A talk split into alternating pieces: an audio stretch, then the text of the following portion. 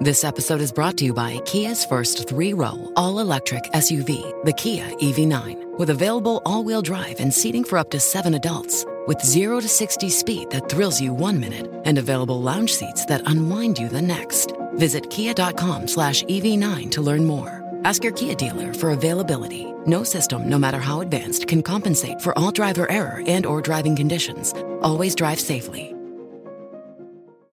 Bonjour à toutes et à tous. Les éoliennes en mer, aussi appelées éoliennes offshore, suscitent sans arrêt la controverse. Si les pro-éoliennes estiment que leur installation au large de nos côtes permet de profiter de la force du vent pour produire de l'électricité décarbonée, les opposants, eux, mettent en avant la nuisance esthétique de telles infrastructures ainsi que leur impact sur l'environnement et l'économie locale. À ce jour, il n'existe aucun consensus pour dire si ces éoliennes apportent plus de bénéfices que d'inconvénients et inversement.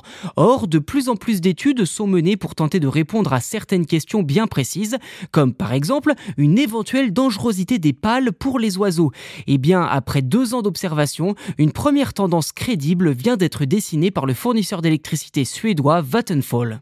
Dans le détail, Vattenfall a dépensé 3 millions d'euros sur deux ans pour tenter de répondre à la question les pales d'éoliennes offshore représentent-elles un danger pour les oiseaux?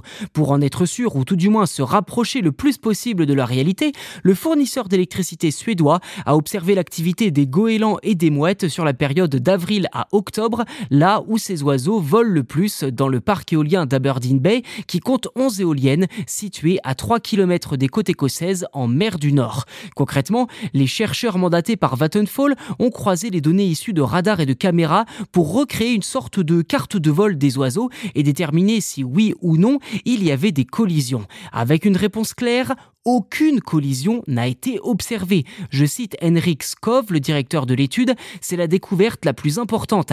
Des gens ont affirmé que des solutions très coûteuses seraient nécessaires pour que les oiseaux évitent les collisions, mais les espèces que nous avons suivies font un excellent travail pour les éviter par elles-mêmes.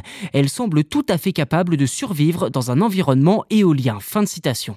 Si le résultat de cette étude est significatif, il convient tout de même de relativiser un peu. Tout d'abord, l'étude n'a pris en compte les comportements que de quatre espèces d'oiseaux. Sur ce point, Vattenfall reconnaît que ce genre d'étude devrait être appliqué à d'autres types d'oiseaux, ainsi qu'au parc éolien terrestre pour pouvoir déterminer une conclusion définitive. Si aucune collision n'a été notée, en tout cas pour cette étude, il convient aussi de prendre en compte l'impact de ces installations sur le mode de vie des espèces. Enfin, Vattenfall persiste et signe. Malgré cette tendance positive, il convient de rester vigilant et de ne pas construire des parcs éoliens de façon anarchique et surtout pas dans les couloirs habituellement empruntés par les oiseaux.